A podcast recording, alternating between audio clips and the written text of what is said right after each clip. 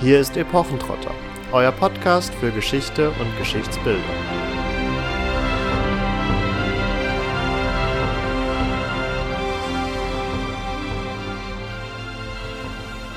Philipp, als wäre er der Rächer des Heiligtums und nicht der Verteidiger der Thebaner, befahl all seinen Soldaten Kronen aus Lorbeerästen zu tragen und mit diesen in die Schlacht zu ziehen, als stünden sie unter der Führung des Gottes Apollon selbst. Die Fokker erschraken im Bewusstsein ihrer Schuld, als sie diese göttlichen Zeichen erblickten, warfen ihre Waffen von sich und flohen.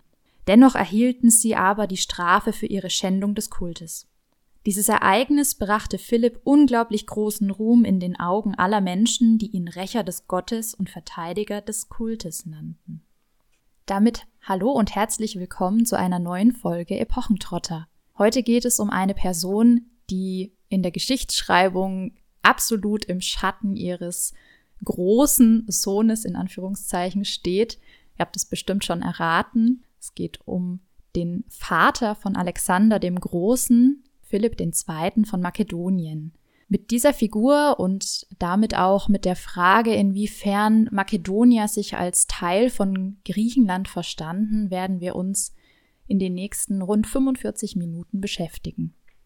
Die Frage danach, ob Makedonien früher und heute als Teil von Griechenland verstanden werden kann, hat nicht zuletzt in den vergangenen gut 30 bis 100 Jahren für äh, allerlei Aufsehen gesorgt, vor allen Dingen auf dem Balkan natürlich. Vielen von euch wird noch bekannt sein, wie das inzwischen als Nordmazedonien bekannte Gebiet beziehungsweise der dahinterstehende Staat und der heutige Staat Griechenland, der eben eine Provinz hat, die Makedonien heißt, darum stritten, wer denn jetzt nun quasi welchen Namen tragen darf auf der einen Seite und wer sich zum anderen irgendwie als dann entsprechender Nachfolger auch von Alexander dem Großen beziehungsweise den Makedonen verstehen darf.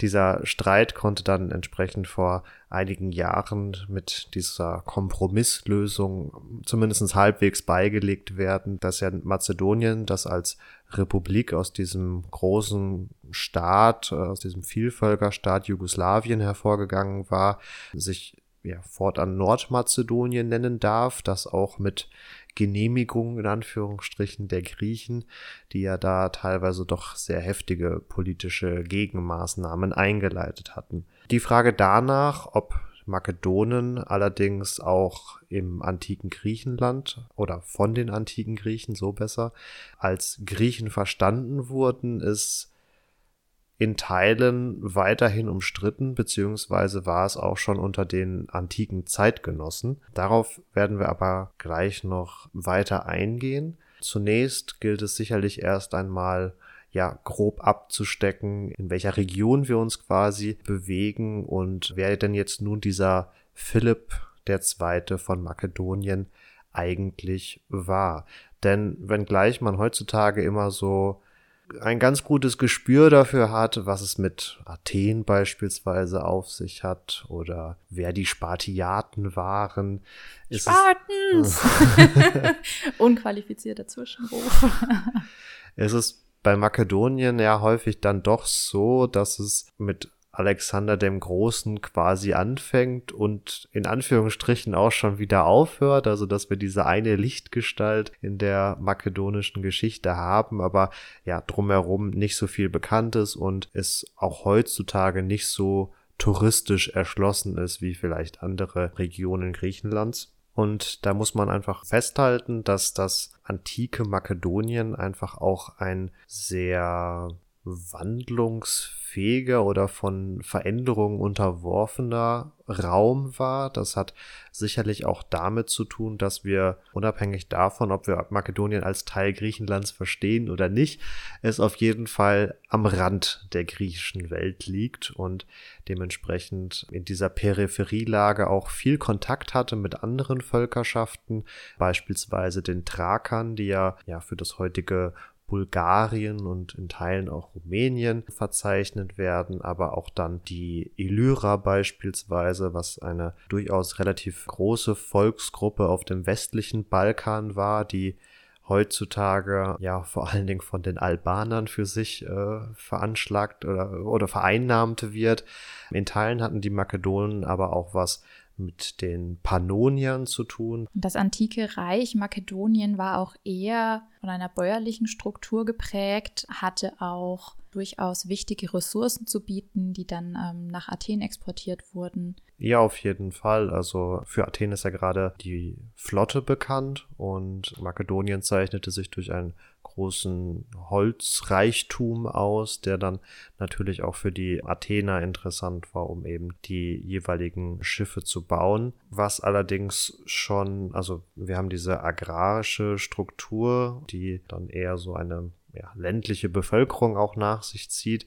Das ist sicherlich auch schon ein Punkt, der den ein oder anderen griechischen Autoren dazu veranlasst hat, bei den Makedonen nicht unbedingt von Griechen zu sprechen, weil man im ja, griechischen Kernland doch eher schon diese Poleis-Strukturen, also diese Stadtstrukturen gewohnt war. Das heißt natürlich nicht, dass es da keine Landwirte gab, aber äh, ja, so wirklich urbane Zentren gab es dann in dem Gebiet Makedonien doch, doch eher weniger. Und ein anderer Punkt, der sicherlich auch dafür ja, zumindestens Irritation seitens der griechischen Autoren gesorgt hat, ist sicherlich auch die Tatsache, dass wir es in Makedonien eben mit einem Königtum zu tun haben, während dann wiederum die schon angesprochenen Poleis, also diese Stadtstaaten entweder demokratisch regiert wurden, also auch da ist wieder natürlich Athen in so einer gewissen Vorreiterrolle und auch den meisten Zuhörern sicherlich aus dem Geschichtsunterricht noch bekannt, wenn quasi die Vorreiterrolle Athens als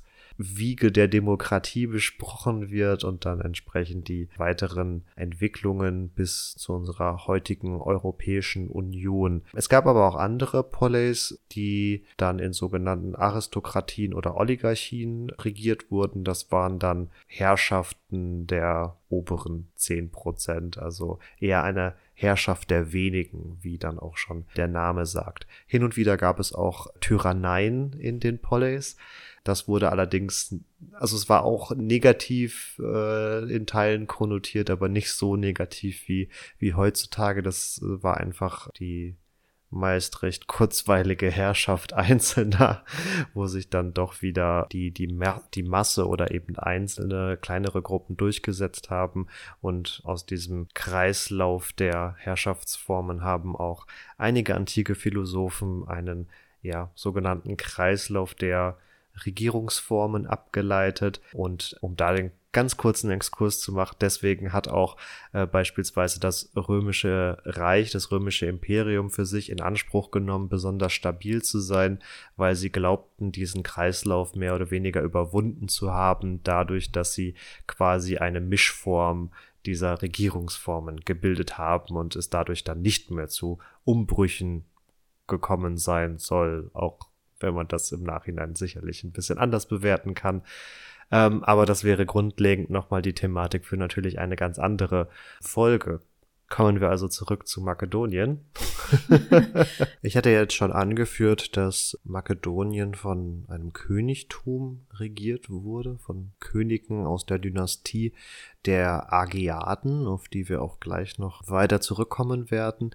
Aber um jetzt wirklich bei diesem Reich oder bei diesem Landstrich selbst zu bleiben, soll sicherlich noch erwähnt werden, dass sich eine solche Monarchie doch dann ganz grundlegend von dem unterscheidet, was man sich heutzutage vielleicht darunter vorstellt, nämlich dass ein König wirklich von oben nach unten durchregieren konnte und ihm freudig alle anderen hinterhergetanzt sind, wie wir es auch für andere Reiche und andere Epochen, beispielsweise natürlich auch das Mittelalter, dann feststellen können, ist es in diesen gerade vormodernen Zeiten ja eben nicht so, dass ein König einfach von oben nach unten durchregiert.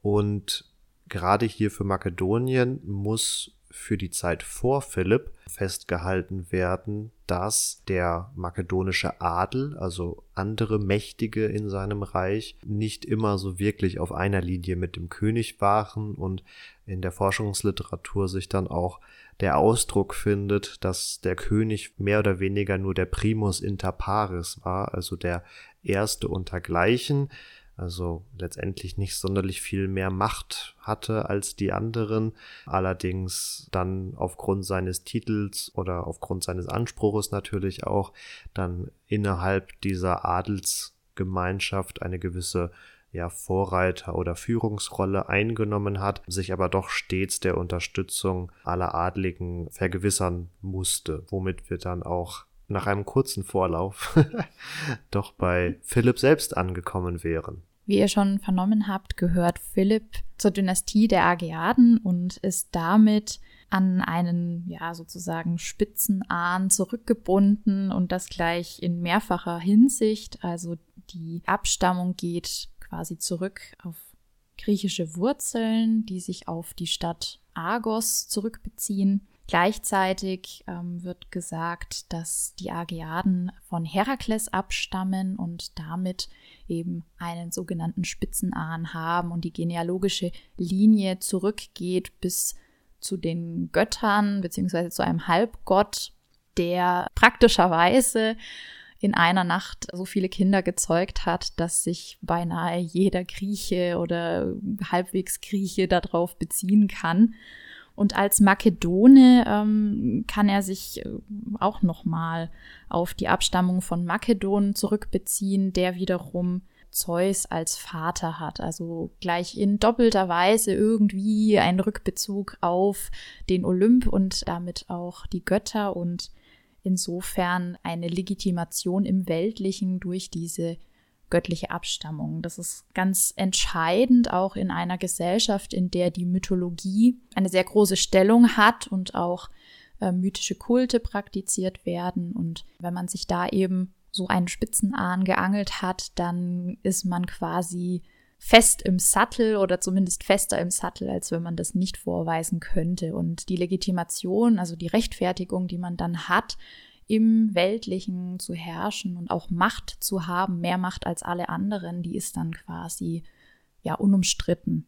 Diese mythologische Abstammung von Philipp und dann entsprechend auch von Alexander wird im Weiteren natürlich auch noch eine größere Rolle spielen. Wir kennen dieses Phänomen der mythischen oder der mythologischen Abstammung ja auch von anderen, also beispielsweise ja auch die Stadt Rom als solche, die auf ihren Gründer Romulus zunächst zurückgeht, aber dann letztendlich ja ihren mythischen Ursprung in der Stadt Troja beziehungsweise in dem Helden Aeneas findet, der als Flüchtling nach Italien kommt und dessen Nachfahren dann entsprechend auch Rom gründen. Also ist ein sehr äh, beliebtes Motiv generell in der Geschichte, dass man auch noch in späteren Jahrhunderten auch schon christianisierten Jahrhunderten dann wiederfinden kann. Kommen wir aber auf die historische Person Philipp zurück, die ja jetzt äh, nicht in direkter Linie von Herakles abstammt, sondern vielmehr der Sohn des makedonischen Königs Amyntas III. ist und im Jahr 382 vor Christus geboren wird oder zumindest um das Jahr 382. Wie so häufig können wir das gerade bei Geburtsdaten und zu dem Zeitpunkt noch unbedeutenderer Persönlichkeiten nicht immer so genau sagen, wann sie denn geboren wurden. Also wir sind im vierten Jahrhundert unterwegs und Philipp zeichnet sich in gewisser Weise schon in frühen Jahren dadurch aus, ich weiß nicht, ob man sich dadurch auszeichnen kann, ähm, aber er ist zumindestens als Jugendlicher bereits eine politische Geisel, also wird nach äh, Theben gebracht, eine nicht die ägyptische Stadt Theben, sondern die griechische Stadt Theben, also der Name ist so gesehen doppelt besetzt. Aber eben dieses Theben hat im vierten Jahrhundert es geschafft, eine Hegemonie in Griechenland auszubilden, also eine sogenannte Vorherrschaft zu schaffen und ähm, ja, dadurch auch so ein bisschen diese immerwährende Konkurrenz zwischen Athen und Sparta, die ja auch heute noch bekannt ist, zu brechen.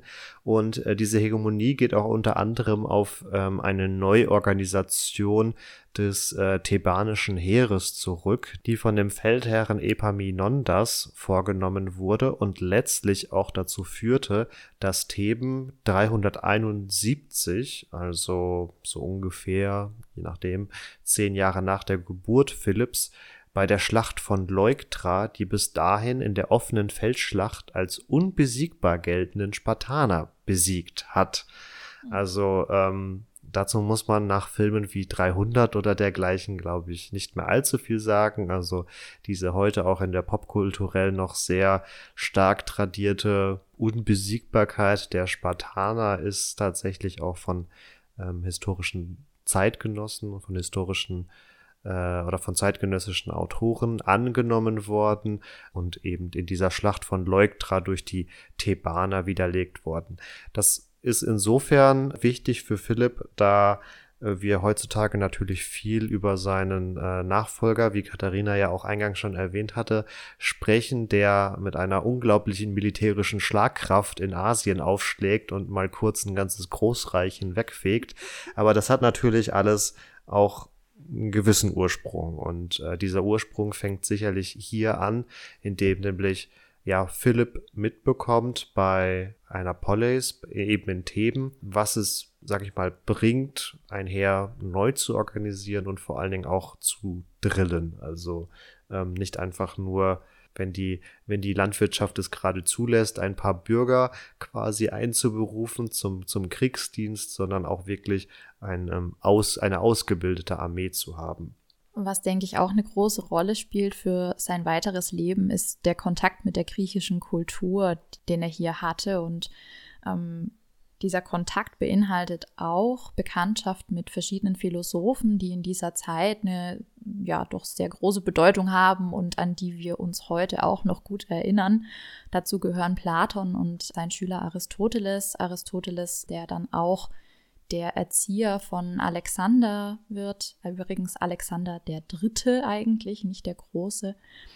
Und ja, dieser Kontakt wird sicherlich auch sein Übriges getan haben. Ich will jetzt gar nicht behaupten, dass Philipp der gebildetste äh, König dann am Ende wird, den man so sich vorstellen kann, sondern einfach gewisse Weltanschauungen zu dieser Zeit eben auch bis zu ihm gelangt sind. Bevor Philipp nun auch das makedonische Heer reformieren kann, muss er natürlich erstmal König werden. Und das war ihm auch eigentlich gar nicht vorbestimmt, denn ähm, eigentlich hätte sein, also in der Thronfolge war das so gesehen gar nicht vorgenommen, denn eigentlich hätte sein Neffe die Regentschaft übernehmen müssen.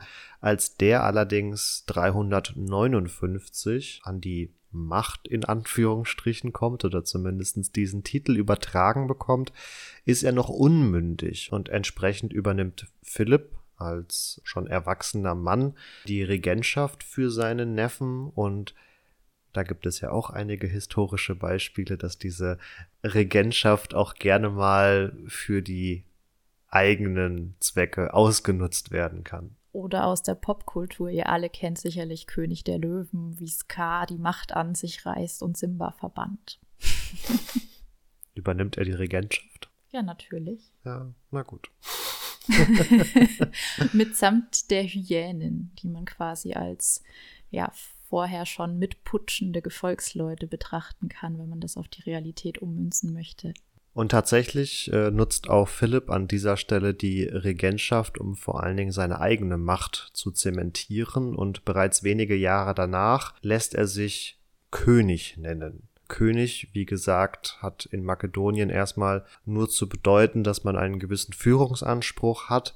Und Philipp muss sich auch direkt beweisen, denn das Reich steht nicht zuletzt auch aufgrund von internen Konflikten und von Auseinandersetzungen kurz vor dem Zusammenbruch. Es gibt auch natürlich durch diese internen Konflikte und die damit kommende Schwäche einen gewissen Druck von außen, also die anderen schon erwähnten Völkerschaften, wie jetzt die Illyra oder die Thraker, wittern in Anführungsstrichen ihre Chance. Und ähm, hier gelingt es allerdings Philipp, das äh, Reich zu stabilisieren. Also er führt nicht nur Krieg, sondern hier zeigt sich auch bereits sein Talent, politisch zu agieren. Also mit Bestechungen und Verhandlungen schafft er es darüber hinaus, Abkommen zu schließen oder politische Situationen oder Zustände zu schaffen, die ihm, die ihm letztendlich nützen. Was auch natürlich letztendlich dann dazu führt, dass er sich bei den Adligen durchsetzt, sei es eben auch durch etwas rabiatere Methoden,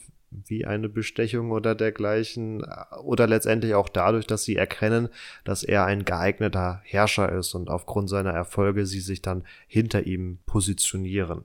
Ganz interessant ist aber hier auch nochmal der Charakter Makedoniens zu beobachten, dass man zwar von einer Landschaft oder von einem Raum Makedonien spricht, allerdings das Reich der Ageaten, also dieser Dynastie, der auch Philipp zugehörig ist, keinesfalls den gesamten Raum Makedonien einnimmt. Und das zeigt sich beispielsweise äh, daran, dass Philipp, nachdem er das Reich stabilisieren konnte, noch die Landstriche Lynkestis und Elimiotis in sein Königtum eingliedern kann. Hier siedeln zwar Makedonen, aber diese Makedonen hatten bis zu diesem Zeitpunkt noch eigene Stammeskulturen oder auch eigene Königstümer.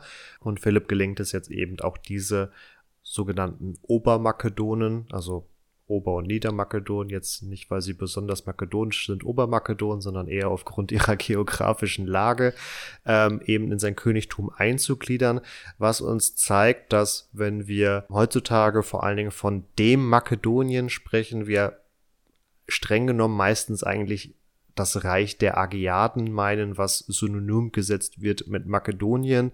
Aber gerade in früheren Jahrhunderten muss man da immer ein bisschen vorsichtig sein, weil es eben auch Landstriche gibt, die zwar zu Makedonien gehören, aber eben nicht in diesem Reich sind. Genau. Mit diesen neuen Truppen aus Obermakedonien gelingt es nun nicht nur generell Philipp an militärischer Stärke zu gewinnen, sondern er beginnt auch jetzt mit seiner Reform des Militärs. Das ist zum einen die Einführung der, ja, inzwischen doch sehr berühmten Sarissa, einer Waffe, einer Lanze, die je nachdem, wo man nachschlägt, verschiedene Längenangaben haben kann. Aber ähm, wir nehmen jetzt mal an, dass sie so ungefähr 5,50 Meter in der Länge war. Also, wenn ihr euch das mal vorstellt, das ist mehr als doppelte reguläre Deckenhöhe, die ihr da mit euch rumschleppen würdet äh, an Lanze und die dann auch natürlich eine entsprechende Reichweite hatte. Kann man das in etwa mit den Piken vergleichen, die die Landsknechte dann später im, weiß ich nicht, 15. Jahrhundert etwa mit sich rumtragen? Oder ist das nochmal eine ganz andere Form von Waffe? Von der Funktionsweise würde ich sagen, ist es sehr ähnlich. Hm, ich muss jetzt zugeben, dass ich aus dem Stegreif nicht die exakte Längenangabe einer Pike dir benennen könnte. Aber ja, letztendlich sieht es sehr ähnlich aus. Während die Landsknechtspiken, sage ich mal, genutzt wurden, um natürlich vor allen Dingen Infanterie zu stoppen, ist es bei der makedonischen Phalanx, also bei dieser Formation, in der dieser Risse eingesetzt worden ist, wohl so, dass sie in Anführungsstrichen die logische Konsequenz aus der vorherigen Hopliten-Phalanx ist, also die von den Spartiaten dann auch eingesetzt wurde und ja auch in 300 zu sehen ist. Da sehen wir, die Lanzen sind, oder die Speere, die Lanzen, Speere, wie auch immer, sind etwas kürzer und Philipp verlängert jetzt diese Lanzen letztendlich nur weil mehr Reichweite ist immer cool. ähm, aber eben, weil sie dann auch so groß und sperrig werden, ist es notwendig, danach wirklich feste Strukturen im Heer zu haben und vor allen Dingen die Armee oder die Soldaten dann auch auszubilden, was neben der Waffenreform sicherlich hier auch noch ein größerer Punkt ist. Und Aber da mögen mich jetzt vermutlich einige Leute aus dem Renaissance- und frühen Neuzeit-Reenactment Lügen strafen. Ist es, glaube ich, bei den Piken und dem Gewalthaufen, also der dazugehörigen Formation, so, dass, ich weiß nicht, ob man das sagen kann, dass es eher eine, eine defensive Formation war, um eben diese Kavallerie Kavallerieangriffe abzuwehren.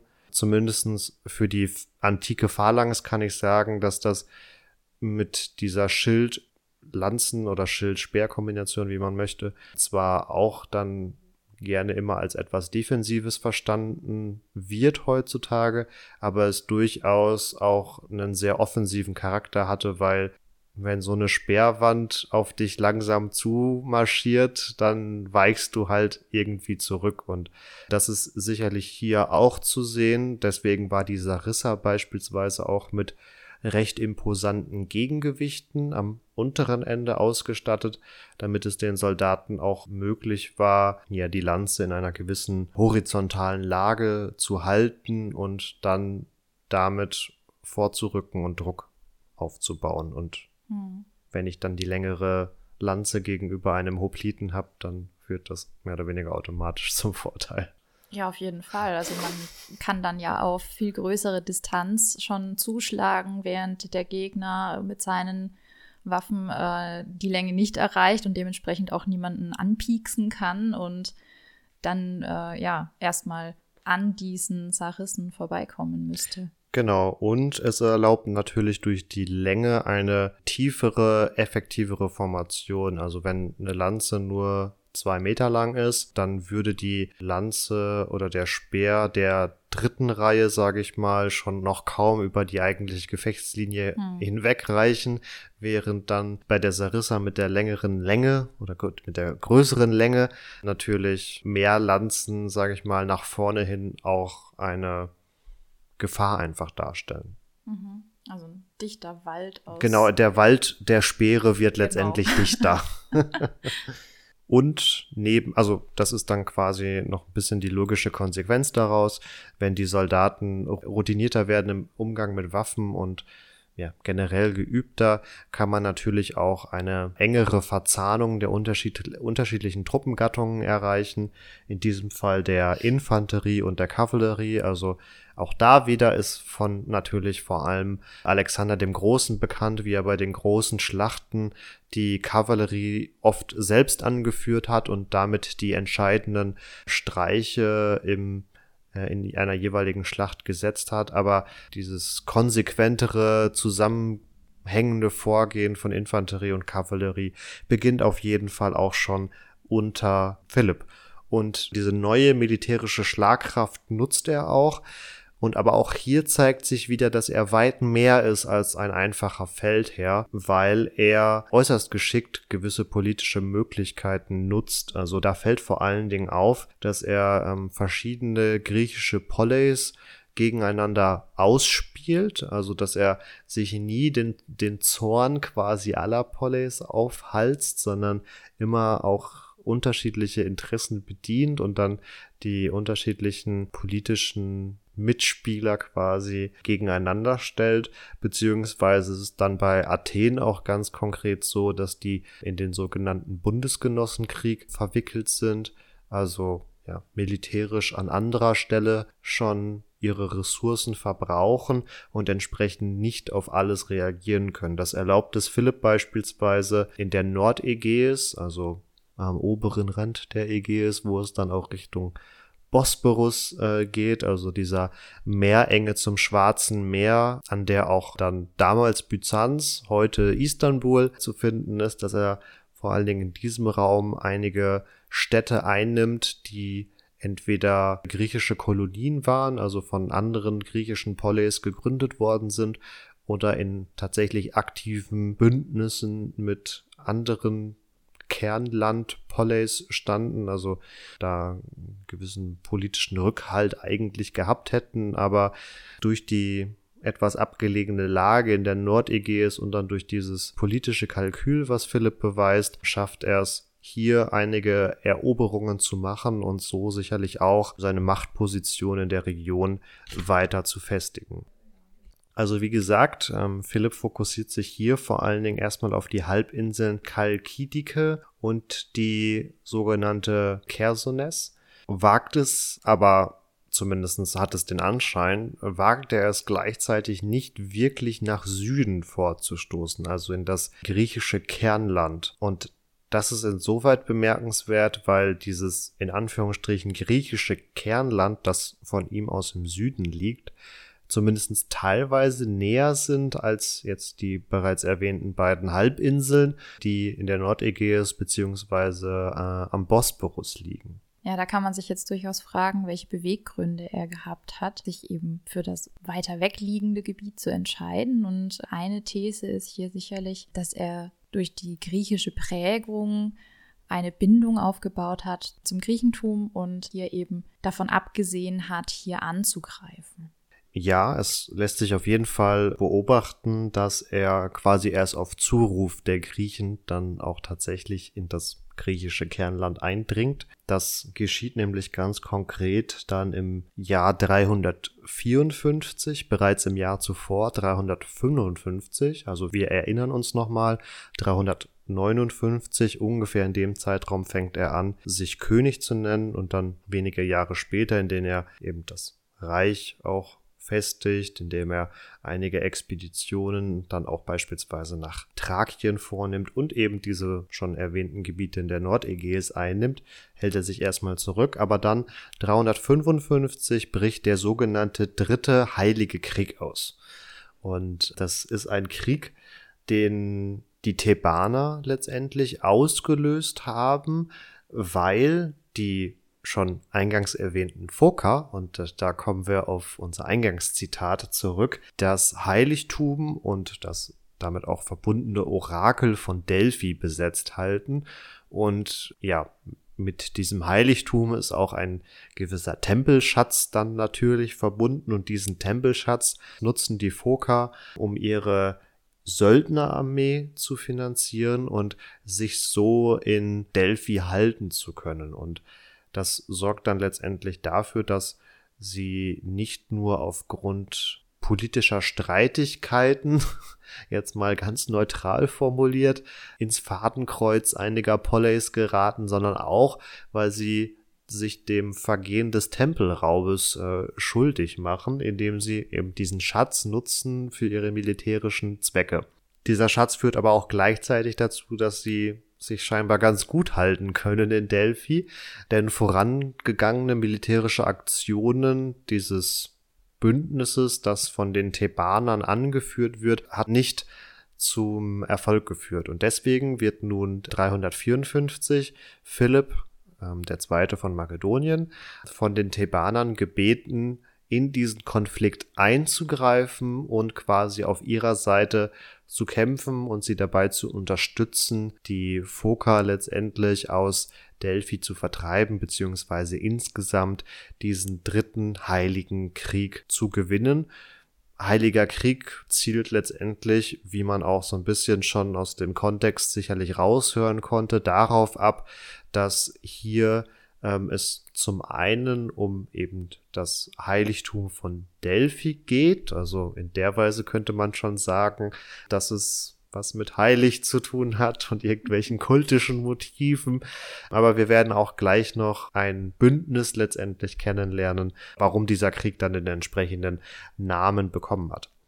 Philipp jedenfalls scheint dieser Vorschlag nach Griechenland zu marschieren jedenfalls zu gefallen. Er macht es letztendlich einfach. Also äh, kommt mit seiner Armee hier nach Thessalien. Also heutzutage würde man, glaube ich, immer noch von, von Nordgriechenland sprechen. Ähm, aber er kommt jetzt wirklich in, in griechisches Kernland und operiert hier mit seiner Armee. Muss auch erst zwei Niederlagen hinnehmen, aber kann sich dann nochmal neu sammeln und schlägt die sogenannte Schlacht am Krokusfeld. Diese Schlacht auf dem Krokusfeld und der Hilferuf der Thessalier gibt ihm letztendlich die Chance, dann auch in Zentralgriechenland makedonische Truppen zu platzieren und die dann später weiter zu nutzen. Also der Ansporn ist durchaus da, Griechenland insgesamt unter seine Herrschaft zu bringen. Und ein weiterer Schritt, ähm, verbunden mit der Beendigung dieses dritten Heiligen Krieges, ist die Aufnahme in die sogenannte Amphiktionische Liga. Bei einer solchen Amphiktionie handelt es sich zunächst erstmal um ein einfaches Bündnis verschiedener Poleis, also Stadtstaaten, das in erster Instanz dazu diente, ein Heiligtum gemeinsam zu verwalten. Und ja, in diesem konkreten Fall geht es um den Apollon-Tempel von Delphi und das damit verbundene Orakel. Da aber eben dieses Heiligtum von Delphi für alle Griechen von so großer Bedeutung war, hatte natürlich auch die damit verbundene Amphiktionie, also dieses dahinterstehende Bündnis, eine besonders große Autorität und Macht in der griechischen Welt.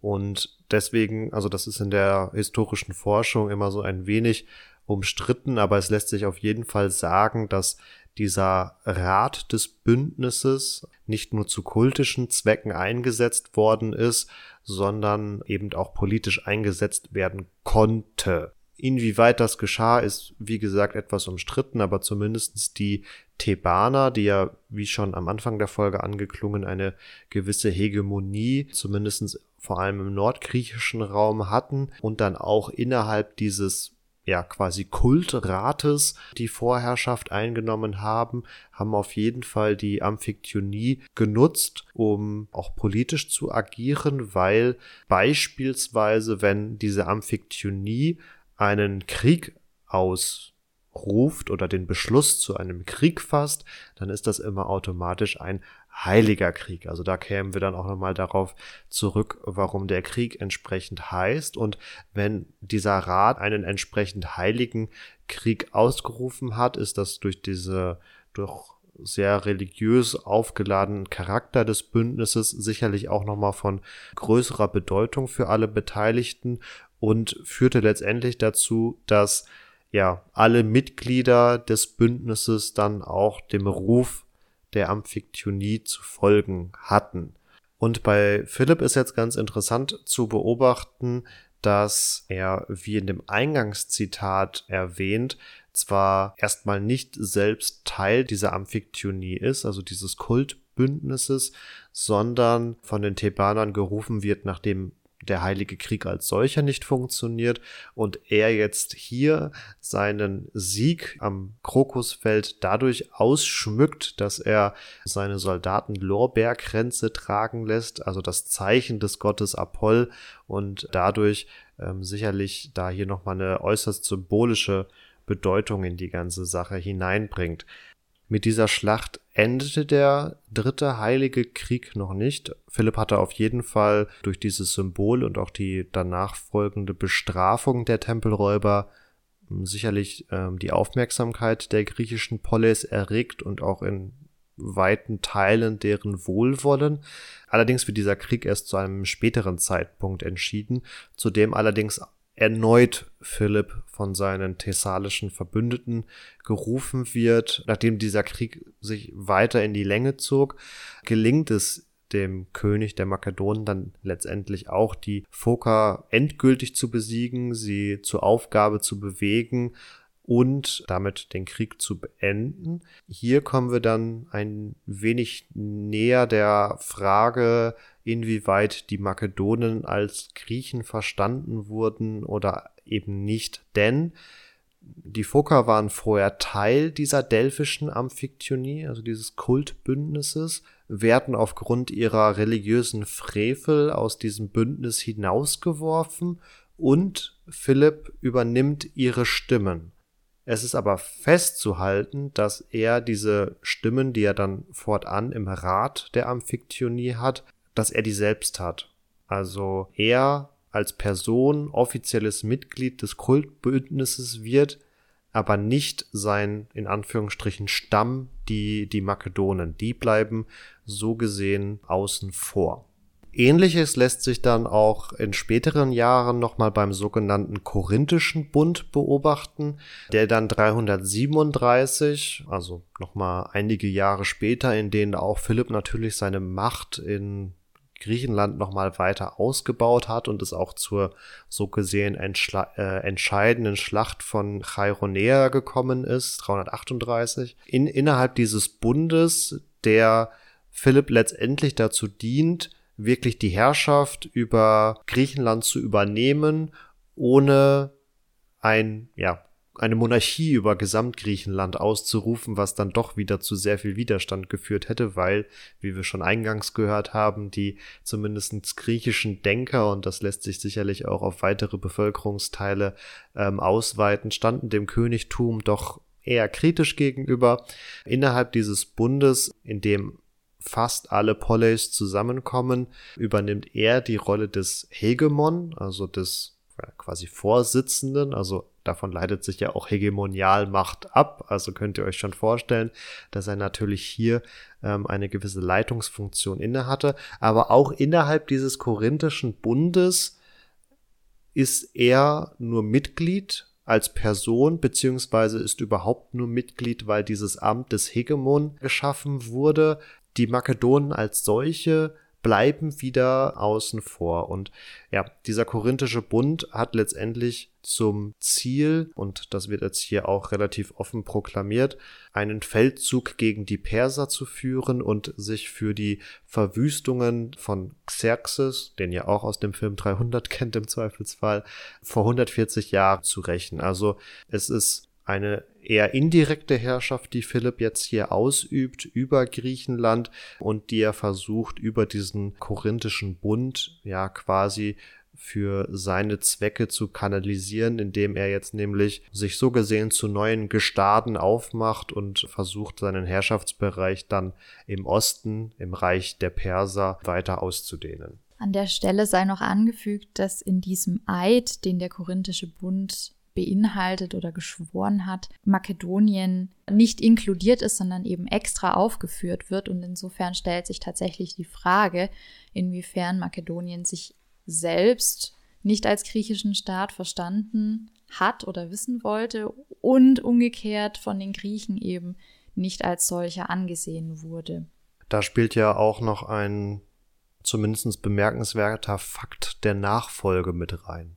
Philipp als makedonischer Herrscher ist ein polygamer Herrscher, das heißt, er hat nicht nur eine Frau und entsprechend einen Nachfolger von dieser Frau, sondern er nimmt sich aufgrund von herrschaftspolitischen Bedürfnissen und Bündnissen nach jedem Feldzug mehr oder weniger eine neue Frau und versucht mit ihr dann auch Kinder zu zeugen. Und das ist letztendlich auch hier der Fall. Also man kennt ja die Geschichte von Alexander dem Großen und seiner Mutter Olympias und die ihnen nachgesagte Beteiligung am Mordkomplott gegen äh, Philipp am Ende.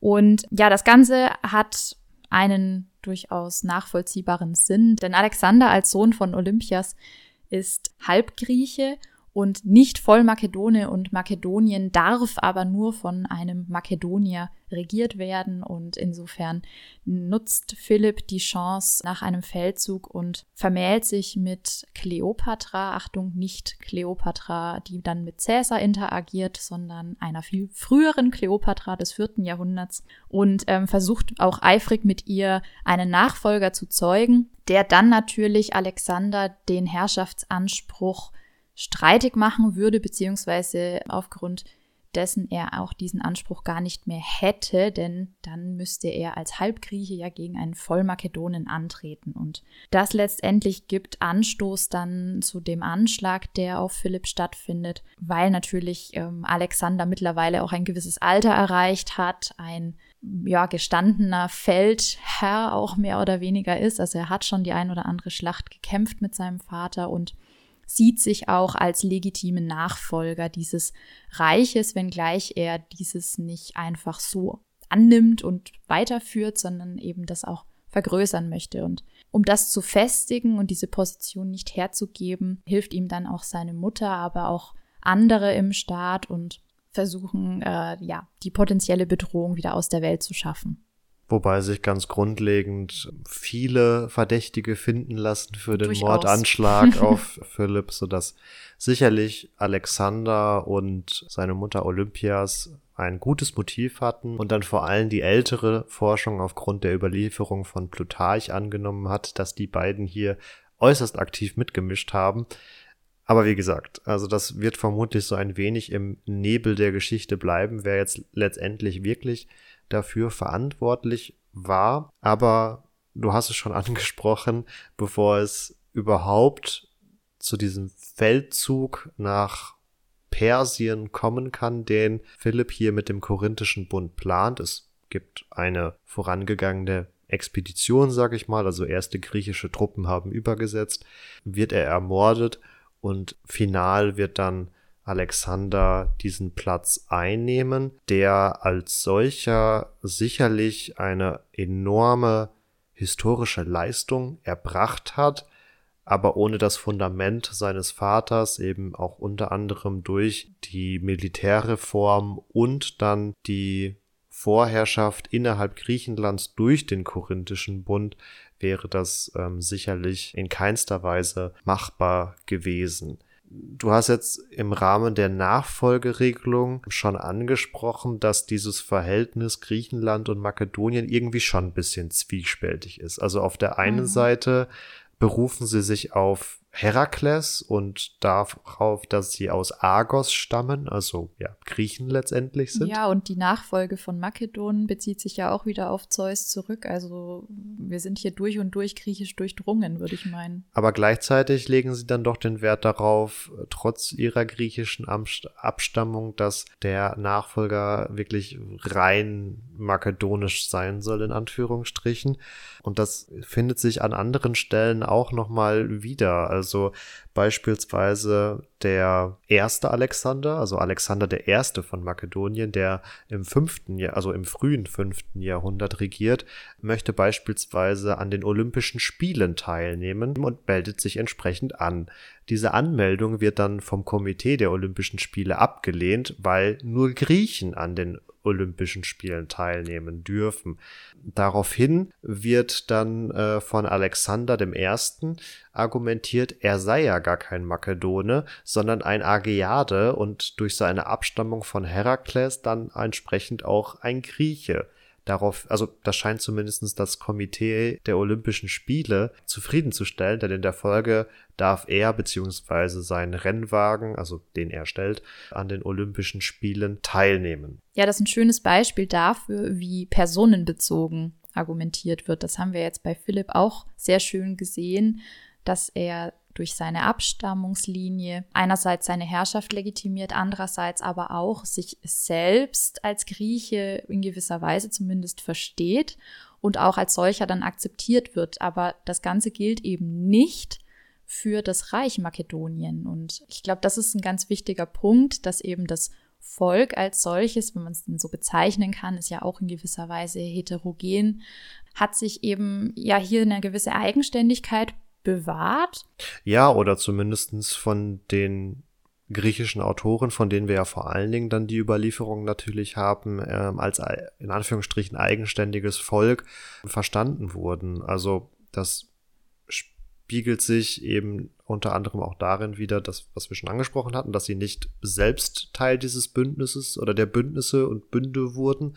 Einige Redner der Antike, unter anderem auch der berühmte Demosthenes mit seinen Reden gegen Philipp, ja, spricht zum einen Philipp immer die Abstammung von den Griechen ab und auch den Makedonen, beziehungsweise bezeichnet die Makedonen als Barbaren. Da muss man natürlich wieder rein subjektiv ins Feld führen, dass er natürlich ein politisches Problem mit Philipp hat und ihn deswegen äh, diskreditieren möchte. Aber ich denke, den Zeitgenossen dürfte auf jeden Fall aufgefallen sein, dass extreme Parallelen in Religion und Kult existieren und auch, dass die Sprache nicht identisch ist, aber auf jeden Fall ein Dialekt der griechischen Sprache ist. Also man sagt nicht, dass es die makedonische Sprache, sondern das wäre eher der makedonische Dialekt. Und zumindestens nach den zeitgenössischen Kriterien, also in der Antike, ähm, sind mit Sprache und Religion schon ganz elementare Kriterien erfüllt, um von einer Ethnie zu sprechen im antiken Sinne, beziehungsweise davon, dass die Makedonen Teil der griechischen Ethnie sind, sodass sich letztendlich hier eine Vielzahl von Belegen dafür finden lassen, dass die Makedonen durchaus als Teil der griechischen Welt verstanden wurden. Das wird ihnen beispielsweise auch von Herodot und Thukydides äh, attestiert. Und gleichzeitig kann man genauso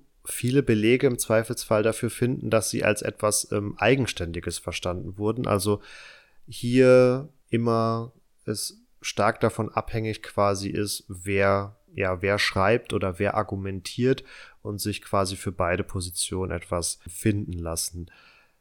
Philipp selbst, würde ich sagen, hat sich durchaus als Grieche verstanden und ähm, auch mit seinen ja, Taten, die sich beispielsweise eben in dieser Lorbeerkranz-Aktion äh, widerspiegeln, da ist durchaus abzulesen, dass er sich dann durch nicht unbedingt als ja, Grieche profilieren wollte, so schaut her, ich habe euren Glauben verstanden und ich lasse jetzt meine Soldaten entsprechend ausstatten, sondern dass er dadurch eher zeigen wollte, ja, hey, ich unterwerfe mich quasi dem Willen dieser Amphiktyonie, dieses Kultbündnisses und wollte so ein bisschen schleimen, sage ich mal, um, um da entsprechend Wohlwollen zu erzeugen, denn wie ich jetzt gerade schon festgehalten habe, es ließ sich relativ schnell für beide Seiten Argumente finden. Ich glaube, Philipp war sich zu diesem Zeitpunkt durchaus bewusst, dass wenn er ohne diese Legitimation des Heiligen Krieges oder des Kultbündnisses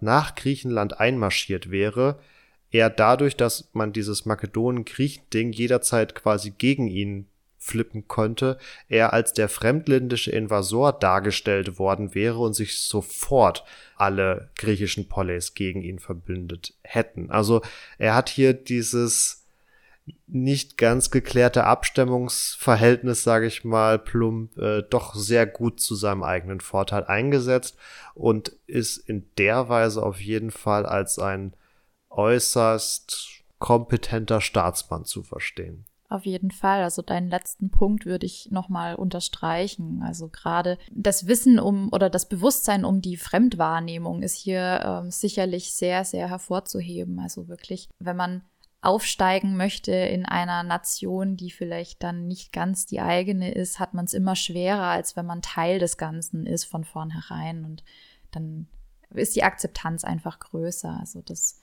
wird hier sicherlich beim Selbstverständnis zumindest von Philipp eine große Rolle gespielt haben. Nichtsdestotrotz scheint ja die Problematik im eigenen Reich oder im ursprünglichen Reich so dann auch nicht gegeben zu sein, dass die Makedonen plötzlich gesagt hätten, oh, der versteht sich als Grieche, den wollen wir nicht mehr als Herrscher. Also so weit ist es scheinbar dann doch nicht gegangen.